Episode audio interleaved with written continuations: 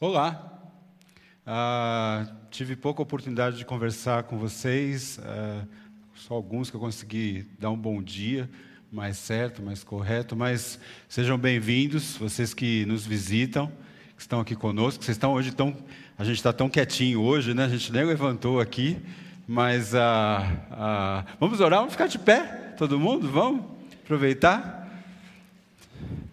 A gente ora junto, tem um tempo Deus, obrigado por a gente poder estar aqui, Deus. Obrigado pela oportunidade da gente ter como igreja, como o Sérgio orou, falou, não por obrigação, mas por adoração. Obrigado por cada pessoa que veio aqui presencialmente. Ah, obrigado por cada um que está ali à distância também, ah, junto conosco. A gente, como igreja, ah, a gente está com o Senhor, o Senhor está em nós, ó Deus, e queremos viver isso intensamente. Em nome de Jesus, ó Deus. Amém. Pode sentar, gente. Que Deus abençoe, que Deus continue abençoando vocês ah, nesse tempo que a gente está tendo junto como igreja. Hoje nós estamos, na realidade, na realidade fechando a, a nossa série a, do Ano Novo, Vida Nova, e temos sido tão desafiados ah, creio que você também tem sido desafiado nessa vivência relacional que temos falado, que a palavra tem falado conosco, nesse novo, né, ah, o novo segundo Deus nos relacionamentos na igreja.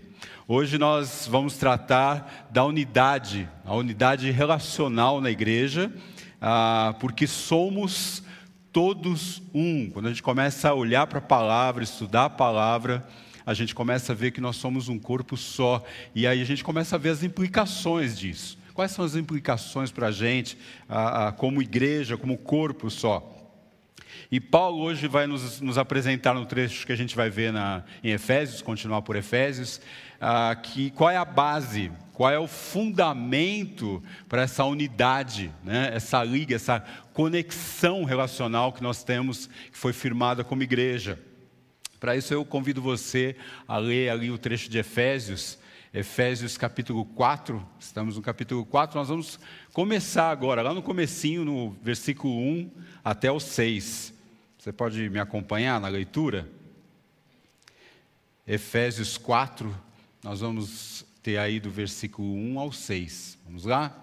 Paulo começa ali o capítulo 4 dizendo o seguinte: Rogo-vos, suplico, pois, eu, prisioneiro no Senhor, que vocês andem de modo digno da vocação que vocês foram chamados, com toda humildade e mansidão, com longanimidade, suportando, dando suporte uns aos outros em amor, esforçando-vos diligentemente, com todo o empenho, por preservar ou perseverar a unidade do Espírito no vínculo da paz. Há somente um corpo e um Espírito, como também fostes chamados, vocês foram chamados uma só esperança da vossa vocação. Há um só Senhor, uma só fé, um só batismo, um só Deus e Pai de todos, o qual é sobre todos, age por meio de todos e está em todos.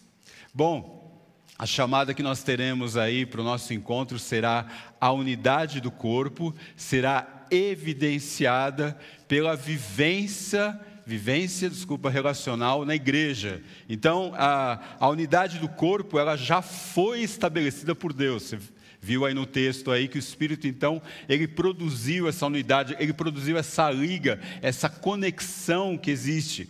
Mas ela só será visível, palpável, concreta para a gente, prática para a gente, por meio dos relacionamentos. Não adianta a gente aqui na massa, ainda mais aqui na questão da nossa realidade que a gente está vivendo hoje, a gente não se relaciona, a gente não vive corpo, né? A gente não está junto ali. Por isso a gente precisa então, como é que a gente vai vivenciar isso? Como é que a gente vai fazer que essa unidade seja de fato visível, prática para a gente como igreja? Ah, eu só quero dar um, voltar um pouquinho como foi maravilhoso todo esse tempo.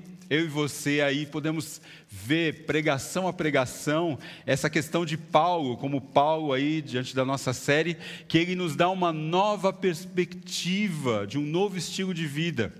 Ele nos mostra aí o contraste, né? Paulo nos mostrando o contraste entre o que era velho com o novo, velho e o novo, né? Ah, antes de Cristo, depois de Cristo e como isso funciona com a gente nos nossos relacionamentos. A partir então, Paulo começa ali, lembro das primeiras pregações, Paulo começou a falar né, sobre a nossa maneira de pensar. Presta atenção. Né? O nosso relacionamento, o nosso desdobramento, como a gente se relaciona um com o outro, vai começar aqui, ó da nossa forma, da nossa perspectiva, de como a gente está pensando. E lembra como foi os termos que a gente usou lá na pregação? Desabilitando uma mente vaidosa. Não, eu quero, eu gosto, eu não gosto, ah, eu acho que aquele. Não, esse sim, não, esse não. A nossa mente vaidosa e habilitando uma mente o quê? Uma mente espiritual, uma mente de acordo com a mente de, com a mente de Cristo. Né? Você lembra? E a partir daí, Paulo começa então a apontar os possíveis gatilhos. Chama atenção para isso. Os gatilhos, aqueles velhos hábitos e costumes que remetiam o velho. Você tem seus gatilhos. Eu tenho os meus gatilhos dos meus antigos costumes, dos meus antigos hábitos, que começam a remeter da forma antiga que eu era antes de Cristo. E Paulo então dá alguns exemplos, ele não esgota, né? Ah, ele, ele fala da mentira, falar a verdade, ele fala sobre a questão de não ser dominado pela ira, mas ser controlado pelo Espírito Santo, né? Então tudo isso Paulo queria o quê? Que eh, os Efésios eles pudessem então deixar esses gatilhos, deixar esses vícios, esses hábitos, eh, para que eles pudessem avançar nos propósitos de Deus para a vida deles como igreja, nos relacionamentos deles como igreja, porque isso de fato, quando eu fico nos meus vícios, eu acabo impedindo de me relacionar, eu perco o passo, eu não avanço nos meus relacionamentos. Ah, aqui então, quando a gente está olhando pra, agora para 4, versículos 1 a 6, ah, Paulo então dá as bases, né? As bases de sustentação. Então, veja lá. Paulo então vai nos dar as bases de sustentação para essa vivência relacional. Quais são? Ele fala de duas bases, duas sustentações aí para que possamos viver essa unidade relacional. É, a primeira são as atitudes espirituais. As atitudes espirituais, elas são o quê? Elas são virtudes, são virtudes que não vêm de mim mesmo, não vão vir de você, não vão vir de mim mesmo, do, do meu natural, do seu natural, mas sim vêm, elas são provenientes, essas atitudes, do caráter, do caráter do próprio, do próprio Deus. E a segunda, né, a segunda base apresentada por Paulo são os atributos espirituais. Quais são os atributos espirituais? São características, são qualidades transmitidas de Deus para nós. É, a, nós as obtemos como que por reflexo de Deus em nós, como um espelho. Lembra aquela imagem né? imagem e semelhança ali, que a gente fala na palavra, esse espelho, assim como um filho, então, ele reflete a imagem do, dos seus pais. É mais ou menos por aí, ok? Então, vamos começar pela primeira base, as atitudes espirituais. Você tem aí humildade e mansidão, longanimidade e amor. Ah, eis aí as atitudes espirituais apresentadas por Paulo. Ao contrário, agora lembrando das pregações antigas, ao contrário das atitudes carnais que vimos durante a série, lembra? Vaidade, ira, egoísmo, amargura, enfim, todas aquelas atitudes carnais. Paulo então começa aqui das bases para que o velho homem possa ser suplantado pelo novo. Segundo, claro, segundo o que Deus tem para nós nos nossos relacionamentos como igreja. Então, nós vamos notar que cada atitude, humildade, mansidão, longanimidade, amor, uma está vinculada com a outra. Uma vai dar um desdobramento à outra, vai possibilitar a outra. Então ele começa ali, Rogo-vos, pois, eu prisioneiro no Senhor, que andeis de modo digno da vocação a que fostes chamados. Então, Paulo começa, inicia o capítulo 4, fazendo um apelo. Né? Esse apelo é, é um apelo caloroso, é um apelo urgente. Né? Rogo-vos, eu, eu, suplico a vocês, como se fosse no final de uma pregação, né? O pregador está ali, ele expôs a palavra, e aí chegou no final da, da pregação, no clímax da, da, da, pregação dele, ele, ele então fala então para o seu auditório: olha, alguém aqui que entendeu a mensagem e, e quer ter um real, real compromisso, né? Eu preparando essa mensagem, eu lembrei do, dos meus tempos de menino ali na Igreja Batista de Perdizes e ah, se cantava um cântico lá no final das pregações, né? E se falava assim: Alguém aqui que quer viver para sempre, diga amém, amém. Alguém aqui que quer morar nas ruas dos céus, diga amém. Alguém aqui procurando uma vida bem melhor. E era um apego, isso marcou, né? A, a, a minha, os meus tempos de menino. E Paulo, então, aqui, ele vem do capítulo 3, né, 1, 2, 3, ele dá ali a doutrina, ele dá a base, e aí ele fala, então, ele dá esse apelo, então, ele chega no clima aqui, ele apela, né? Mas, Paulo, o que, que é tão urgente assim? O que, o que, que faz com que você apele para os irmãos ali, os Efésios, né? Ele fala que andeis de modo digno da vocação de vocês. Né? É, é, Para que a gente entenda um pouco o contexto, ele fala ali do pois, né? essa conexão, essa palavrinha que conecta o que vem de trás para o que está na frente, dos capítulos 1, 2, 3 para o 4 e diante. Pois, portanto, Aqui Paulo então está abrindo uma nova sessão, né? um novo momento ali da carta, fazendo a conexão desses dois blocos, o que estava atrás da carta e o que vem em seguida. Então, baseado no que foi exposto ali nos capítulos anteriores, no plano de Deus, nas ações realizadas em Deus. É maravilhoso você pegar o capítulo 1, 2, 3 ali e ver as ações de Deus, as afirmações de Deus para nós, né, individualmente como corpo. Né? Capítulo 1 a 3, ele dá os indicativos, né? Luiz Antônio, o que, que é os indicativos? Eles expressam os absolutos de Deus, né? Quem Deus é, o que Deus faz, né? O que Deus fez na realidade, a doutrina, a base, né? Ele nos salvou, Ele nos redimiu, Ele nos adotou, né? Ah, o que Ele fez, o que Deus fez e o que Deus produziu. Ah, no capítulo 4 em diante, ele vai trabalhar então ao invés dos indicativos, ele vai usar os imperativos, né? Agora, o que, que nós devemos fazer em relação ao que Deus já fez. Deus já então produziu e nós então, em cima disso, nós temos condições então para produzir o que Deus quer que a gente faça, para trazer isso para a prática. Né?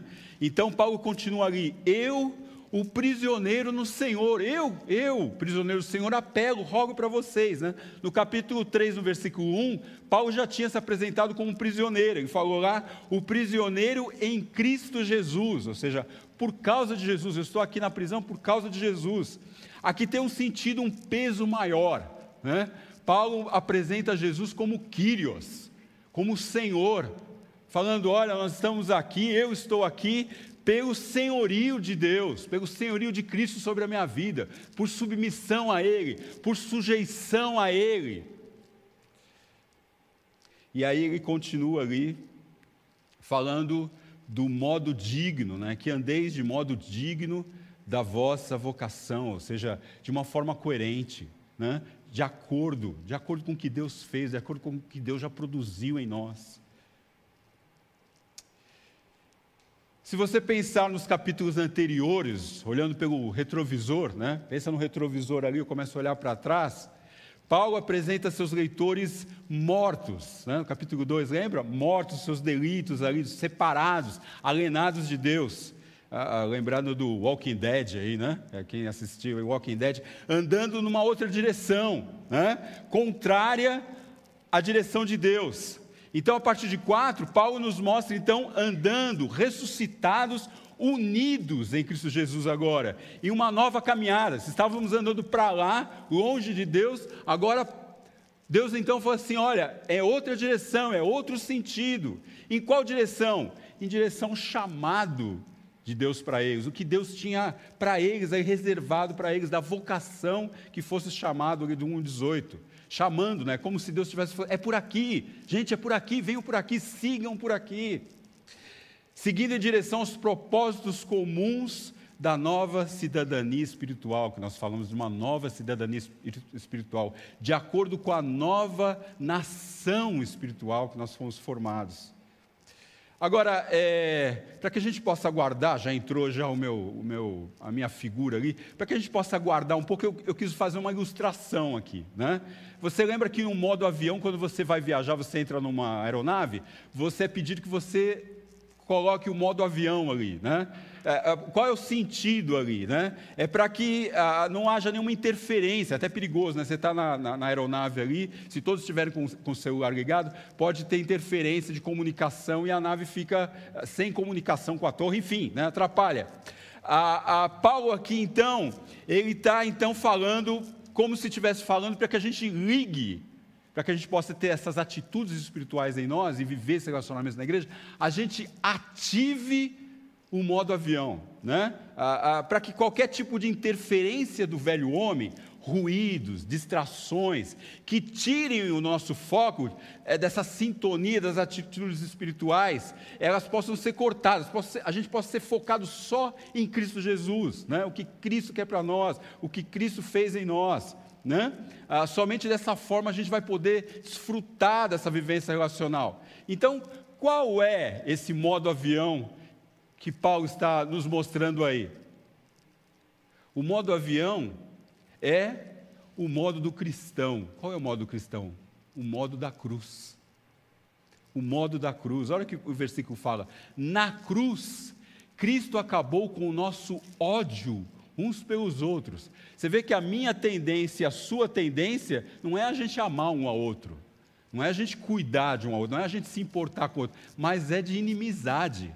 É, é, é, é de, é de ódio, né? Você fala, ah, mas é muito pesado esse ódio. Faz alguma coisa que, é, é, que você não quer que eu faça, vê o, seu sentimento. Eu tenho um plano, um projeto, você fala, olha, eu acho que eu já, já vou olhar meio torto para você, puxa, mas ele está interrompendo a minha vontade, né? E aí já começa a, a ter ruídos, já começa a ter interferências. Né? Então, ele está falando aí a, a, aos Efésios: olha, ativem o modo da cruz. Então é isso, o modo digno da vocação que fosse chamado na realidade é o modo do cristão. Qual é o modo do cristão? O modo da cruz. Eu começo a olhar para Cristo e ver que em Cristo acabou o meu eu não é mais a minha vontade, mas é a vontade de, de Cristo. Foi por isso que Cristo morreu ali na cruz. Olha, morra para você mesmo. Olha, morra o seu eu. Não é mais o seu eu. E só dessa forma, então, que eu vou então ter dessas atitudes espirituais da minha vida, porque senão eu vou querer voltar para as minhas atitudes do meu eu, do que eu quero, do que eu não quero, do que eu gosto, do que eu não gosto, né? Então, esse é um modo que deve ser ativado para que possamos vivenciar essa unidade relacional na igreja. Ative o modo da cruz na sua vida. Desse modo e só desse modo, nós poderemos ter total acesso a essas atitudes, essas virtudes espirituais. Então ele começa ali falando de toda humildade e mansidão para essa vivência relacional. Nós precisaremos de toda, de toda humildade e mansidão. Agora deixa eu fazer uma enquete aqui. Deixa eu fazer uma enquete aqui. De homens e mulheres, quem que leva mais roupa na mala? Vamos ver aqui. Aí o Heraldo já falou assim, ah, é claro que são as mulheres, né? Não, sou eu, né? É, não, a Sueli já falou, não, não é, não. Enfim, né? Você já se viu já, os homens já se viram já, aquela questão, vamos viajar, aí como é, as malas nem cabem no carro, né? Gente, mas quem vai trazer? Nós vamos ficar uma semana lá, são dois dias, é um final de semana, né? É um final, por que tanta roupa, né? Com criança ainda, então leva isso. Né? Enfim, ah, ah, se fôssemos pensar nisso, quando você liga para a pessoa um lugar que você vai viajar, você vai sair da, da sua casa, da sua região, às vezes para outro país, você pergunta para a pessoa: como é que está o clima aí? Aí a pessoa fala assim: olha, aqui está cinco debaixo de zero. É, o que, que você tem que fazer? Você vai fazer o quê? Eu vou levar toda a minha roupa de frio, tudo quanto é casaco, agasalho, eu vou levar toda, toda a roupa de frio. Por quê? Porque está fazendo muito frio lá, não é? Quando Paulo fala, então, toda humildade e mansidão, está falando o seguinte: olha, para vocês se relacionarem com uma igreja, para que vocês possam desfrutar de tudo aquilo que vocês têm que desfrutar, que Deus planejou de vocês, dos relacionamentos na igreja, vocês vão ter que ter toda humildade e mansidão. Não é um pouquinho, não é três quartos, não, é toda humildade e mansidão vocês vão precisar. Ah, se a gente for pensar no contexto de Efésios ali, vocês vão saber e ver, a gente vê ali, vocês conhecem, a questão dos gregos e dos judeus. Eles tinham origens diferentes, históricos diferentes, eh, valores diferentes. Coloca tudo isso dentro do, de um mesmo ambiente. Eles iam ter conflitos, eles iam ter barreiras. E ali, se eles não ativassem o modo do cristão, o modo avião, o modo da cruz, eles iam ficar se conflitando ali o tempo todo. Então, ah, essa é a realidade que a gente tem como igreja. Veja no casamento, por exemplo. Você vem de uma família, o homem vem de uma família, a esposa vem de outra família, costumes diferentes, hábitos diferentes. Por mais que a gente converse nos nossos propósitos, enfim, quando a gente está junto no mesmo ambiente, no mesmo casamento, o que, que acontece? Olha, você começa a ver a realidade do outro, um acorda de um jeito, outro acorda do outro, um, um pensa de um jeito, outro pensa do outro. E aí é o momento de ativar o modo da cruz. E foi assim, não, gente, espera aí, o que, que a palavra fala? Quais são os princípios, quais são os valores? Como é que nós vamos andar juntos? Né? Como é que nós vamos resgatar aqui Cristo na nossa vida como relacionamento? Tanto é que Paulo fala em Efésios sobre casamento no capítulo 5, mas na realidade ele fala assim: olha, eu não estou falando do casamento em si, estou falando de uma coisa mais sublime ainda. Eu estou falando da igreja dos nossos relacionamentos na igreja, como esses relacionamentos devem dar. Humildade, a humildade e mansidão, é, é, não é novidade, desde o mundo antigo, gentios, então, quando você fala da pessoa ser mansa e humilde, eu falo assim, ah, essa pessoa é uma pessoa fraca, uma pessoa sabe, que não sabe o que quer, é uma pessoa que não tem valores, não tem decisão, não tem posição. Né? Então, não é de hoje que humildade o fato de você se humilhar e você ser servo não é alguma coisa atraente, não é uma coisa que as pessoas gostam. Mas em Cristo Jesus, só nele, então, nós começamos a olhar em Cristo e olhar a humildade e mansidão de Jesus. E aí a gente começa a ver que ah, essas virtudes, elas vão então ser ali sobrepostas e conjuntas, convergem numa só pessoa, humildade e mansidão. Lembra que Jesus falou? Aprendei de mim, que sou humilde e manso de coração. Aprendei de mim, que sou humilde e manso de coração. Que delícia, que gostoso quando o nosso eu está ali estourando, o nosso eu está gritando ali, e aí você olha para Cristo, Jesus, eu, eu preciso ser humilde e manso como o Senhor é, faz isso em mim. Mata o meu eu, uh, modo da cruz, Senhor, me ajuda, me capacita a ativar o modo da cruz na minha vida.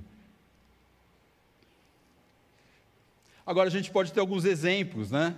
Podemos achar que essa atitude espiritual, essa humildade, mansidão, vem de uma pessoa que não possui recursos financeiros. Você pode olhar para uma pessoa, ela tem uma, né, uma pessoa, você fala assim, ah, essa pessoa é humilde, ela não tem recursos financeiros. Engano nosso. Uma pessoa que não tem recursos financeiros pode ser mais orgulhosa ainda, porque ela pensa, puxa, eu seria feliz, eu só seria feliz se eu tivesse aquilo que o outro tem, aquele irmãozinho ali, ó, ele tem um carro melhor que o meu, olha ele tem uma roupa melhor que a minha, olha lá o celular dele, olha a marca, meu orgulho, cheio de si. Não, não é uma pessoa que não tem recursos financeiros, é, não é o, o crivo para a gente ver que é uma pessoa humilde e mansa a, pessoa que doa alimento aos pobres necessitados, sabe aquela pessoa que é voltada a, a, a, doar coisas para as pessoas mais necessitadas tal. É, puxa, essa pessoa deve ser humilde então, irmãs. Não, não. Não, é, provavelmente não. Por quê? Porque essa pessoa, na realidade, muitas vezes ela se acha cheia de si, de uma justiça própria. Eu faço. Olha lá, o irmãozinho, nem está nem tá ligando, eu estou indo lá na ação social, ele nem vai comigo. Olha lá, só eu vou. Ah, como eu sou bonzinho. Pronto, não. Hum, hum, hum. Não, não é humilde. Não é manso de coração. Quem pode ser, então, ter essa atitude de humildade e mansidão?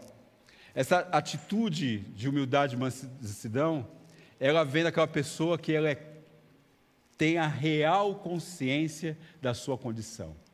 Ela tem a consciência da sua condição que ela é pecadora, que ela é tão pecadora quanto os outros, e que toda a justiça que ela quer exercer das suas próprias mãos será distorcida pela sua pecaminosidade. Ela sabe, ela fala assim: quem sou eu para julgar o outro? Quem sou eu para falar alguma coisa? Porque a, a minha justiça, o meu, o meu, meu olhar, a minha perspectiva, o meu óculos, a minha lente, era distorcida pelo meu pecado. Jesus, me ajuda, me capacita. Eu preciso olhar com a lente do Senhor.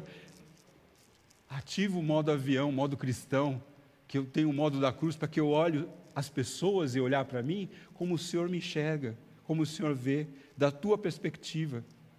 O que Jesus faria no meu lugar? Essa é a pergunta. Jesus, eu sou pecador, eu dependo do Senhor, o Senhor é manso e humilde. O que o Senhor faria nesse, nessa situação? O que o Senhor diria a essa pessoa? Como o Senhor agiria com essa pessoa? Eu começo a olhar para a tua palavra e ver pessoas que o Senhor se encontrou, que o Senhor teve propósitos ali. Lembra da mulher samaritana, a, a, a, os publicanos que Jesus. Olha, Jesus então, ele se aproximou dessas pessoas, ele acolheu essas pessoas. A outra atitude espiritual apresentada por Paulo é a longanimidade. Até para falar, fica longanimidade, né? Ah, para que possamos então vivenciar dessa unidade relacional, dessa diversidade relacional na igreja, é preciso a longanimidade. Bom, a própria palavra já diz, é um longo ânimo é um longo ânimo, né? A, a, figura aí é de um elástico ou de uma mola que, por mais que você estique, ele não arrebenta, mas permanece resistente ali pela sua flexibilidade. É, a, a longanimidade indica o não apressar-se em vingar o mal. Eu não me apresso a, a me vingar do mal, em retalhar quando ferido pelo outro. A pessoa me fere, me ofende e eu, eu, não, eu não vou lá retalhar a pessoa. Isso quer dizer que o outro vai me ofender com o pecado dele. Gente, a gente está como igreja, pecador com pecador. O outro vai me ofender assim como eu estou ofendendo o outro com o meu pecado. Aí você pode pensar assim, ah, mas o pecado precisa ser tratado, né? Claro, é, é mas é, é, nós não estamos falando disso aqui. Nós estamos falando de, eu tratar o meu pecado. É, é o outro está me ofendendo com o pecado dele. E eu vou então retribuir com longo ânimo, com boa disposição em ajudá-lo. Não, Deus, eu sei que ele é tão pecador quanto eu, eu sou pecador, ele também é. Qual é o que o Senhor faria no meu lugar? Eu teria disposição de ajudá-lo, de contribuir para que ele possa se erguer, para que ele possa a, a, ser ajustado. A, pregações passadas aqui, na pregação última, eh, foi falada a questão da compaixão, lembra? compaixão, você lembra? Ah, Colocar-se no lugar do outro e agir. É, piedade, foi falar da piedade, reconhecer o sofrimento do outro. Depois da simpatia, importar-se com o sofrimento do outro. E a empatia, eu sinto o seu sofrimento. Eu sinto o seu sofrimento. Quando você peca, quando você está pecando, ainda quando você está pecando contra mim, me ofendendo, me ferindo, eu, eu, eu sinto o seu sofrimento.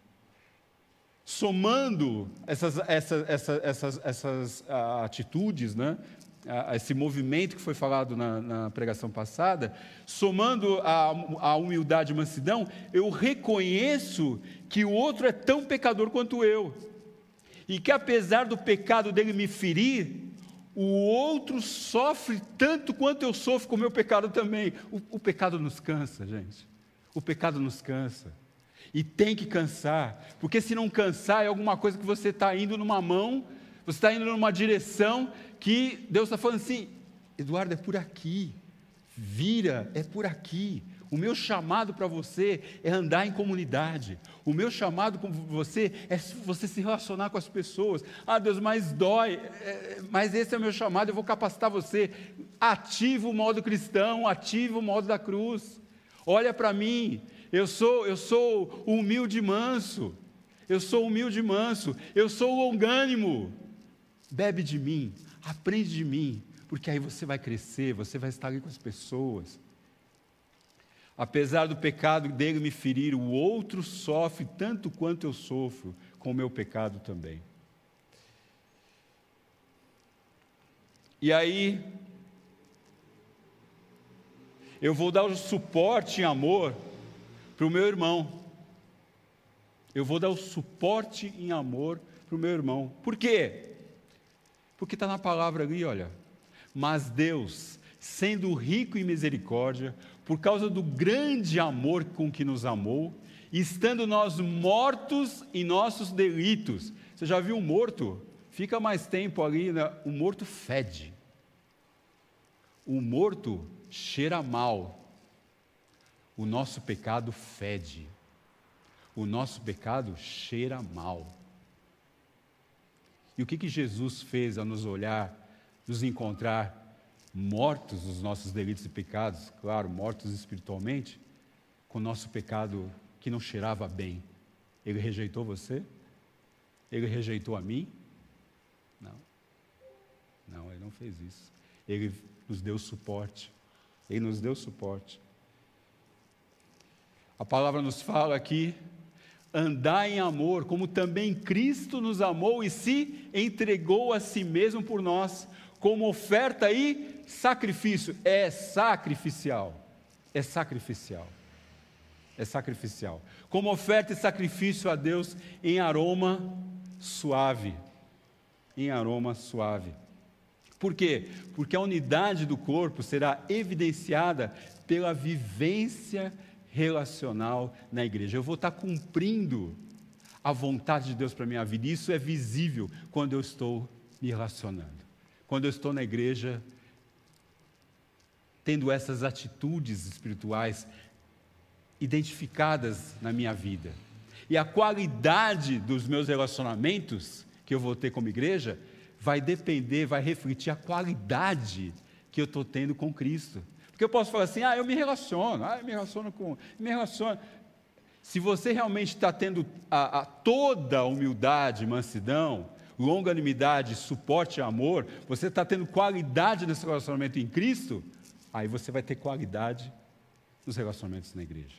Se isso não estiver ocorrendo, vai começar a ter interferência. O modo avião não está ativado, o modo cristão não está ativado. E aí Paulo fala da outra base. Ele nos fala dos atributos espirituais. A segunda base, então, dada por Paulo, são os atributos espirituais. Que são eles? Nós já falamos. São características, características espirituais espelhadas, que são reflexo do próprio Deus em nós. Gente, isso é maravilhoso você começar a entrar em Efésios, se aprofundar ali na carta ali de Paulo, ele está querendo mostrar uma coisa muito mais profunda. De onde veio essa diversidade?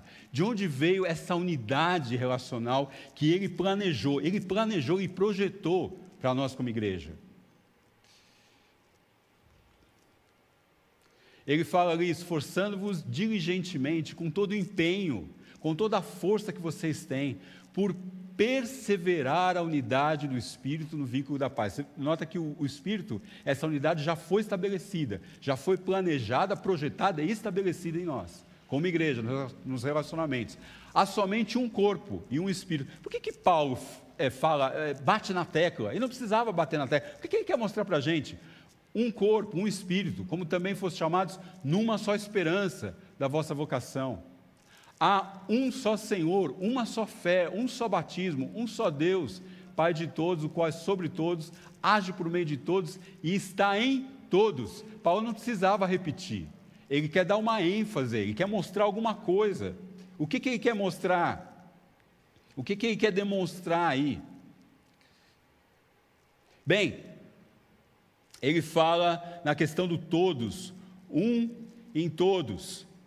Paulo, então, a preocupação de Paulo, o que Paulo quer revelar aí na realidade, é: Pai, Filho e Espírito Santo são um único Deus.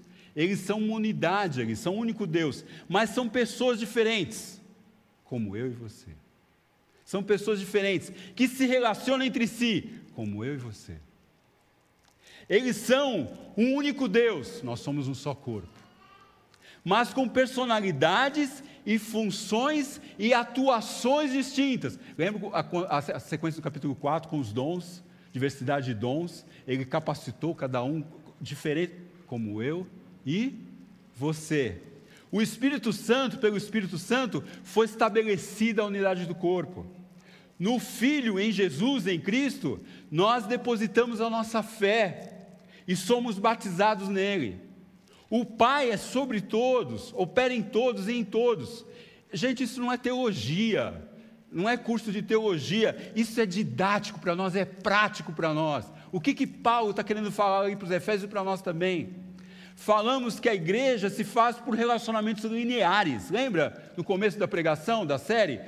A, igreja é feita por, por, por relacionamentos lineares, ou seja, numa mesma linha, sem hierarquia, mas com funções diferentes. Isso não veio do nada, não brotou, não é que brotou do. Isso, na realidade, é reflexo do próprio Deus em nós. O próprio Deus, é, é, nós somos imagem e semelhança, agora, numa nova criação, lembre em Gênesis lá, quando o homem e a mulher, eles eram então juntos, uma unidade como corpo, como, como marido e mulher, uma só carne, eles eram reflexo da imagem. Hoje somos nós, uma nova criação. Paulo está falando assim, ele suplica e roga, Efésios, olhem, atentem para isso que Deus está fazendo as maravilhas, que nem os anjos têm alcance. Os anjos olham e falam assim: como é isso é possível? Pessoas diferentes, históricos diferentes, valores diferentes. Mas agora eles são só um corpo, eles são reflexo do próprio Deus. Quando ele planejou, quando Deus planejou a igreja, Deus a estabeleceu como fruto espelho de quem ele é, do caráter dele, dos seus atributos. Por isso que Deus é o primeiro ofendido. Agora, olha só, o, o Deus é o primeiro ofendido quando dizemos: eu não me importo com você.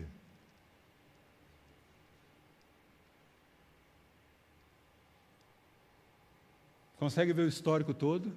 Deus planejando, transformando dentro do seu sobrenatural, soberania, um povo único, para que nós sejamos um. Cristo morreu na cruz, ressuscitou, e eu viro e falei assim: eu não me importo com você. Porque dessa forma, quando fazemos isso, distorcemos o que Deus planejou refletir. Eu estou ofendendo o próprio Deus. Porque dessa forma, quando fazemos isso, distorcemos o que Deus planejou refletir em nós, o seu caráter, e quem Ele é, quem Ele declara que é.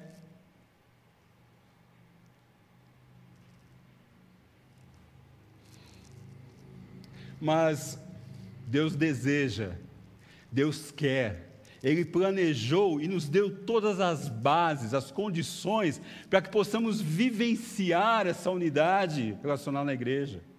A gente possa explorar ao máximo, crescer diante dos relacionamentos na igreja. É do seu agrado e vontade que nos, nos relacionamos. É do seu agrado, propósito, planejamento que nós nos relacionamos sem guetos, sem fronteiras. Está até pensando na questão de que Cristo quebrou a barreira, o muro de inimizade. Né? Acho que Paulo estava pensando, alguns, alguns, comentaristas falam ali do templo, que havia um, um, um, um, pátio para os gentios e um pátio para os judeus. E aí, o um muro de divisão, então, Paulo de, deveria estar falando sobre o muro da inimizade, quando então tirou essa parede. Não havia mais parede. Mas parece que a gente consegue deixar a parede invisível. Quando não tem mais parede, mas eu falo assim, ah, mas eu não vou falar com ele não. Ah, deixa ele lá, faz de conta que ele não existe. Eu estou aqui que também parece que eu sou um fantasma. É, eu não vou falar com ele.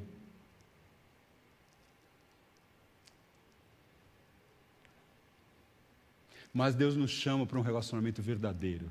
Ele nos capacita, dando atitudes espirituais nele, produzindo em nós atitudes espirituais humildade, mansidão, longanimidade, suporte e amor. Ele nos dá, ele nos dá do seu, dos seus atributos, do seu caráter, de como ele é da sua diversidade, como o próprio Deus se relaciona entre ele. E ele olha e fala assim: Olha, eu, eu dou toda a capacitação para que vocês possam desfrutar desses relacionamentos. Mas aí nós pensamos na prática como igreja. É, é, onde se dará isso na igreja? Como é que a gente vai se relacionar? É, eu fico pensando no culto. Até mesmo antes da pandemia, né? a gente estava aqui, mas era tão, tão rápido, a gente entrava, saía, e o culto acontecia, era muito gostoso, continua sendo gostoso, né? a distância, mas como isso vai se dar? Como é que, é, nos relacionamentos, onde, como é que vai ser evidenciada essa unidade, essa diversidade relacional? E aí a gente vai para a prática. Por que pequenos grupos? Por que nós devemos nos reunir, estar em pequenos grupos, em pequenos ambientes, em pequenos fóruns? Por quê? Porque somos todos um. E para ser corpo é necessário estarmos agrupados. Gente, não vai ter como a gente ter esses relacionamentos, desenvolver esses relacionamentos, se a gente estiver distante. Veja, a distância, quando estamos distantes, nós damos brecha para essas distrações, a ira, a amargura, mentira, tudo aquilo que Paulo fala ali. Por quê? Porque na distância eu acabo deixando os ruídos entrarem. Ah, eu acho que ele não gosta de mim. Ah, eu acho que ele falou aquela palavra. Mas quando nós estamos agrupados, esses ruídos começam a ser tirados.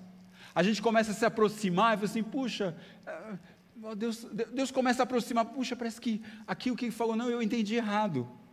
Eu entendi errado. Ah, ah, ontem, sete homens se reuniram.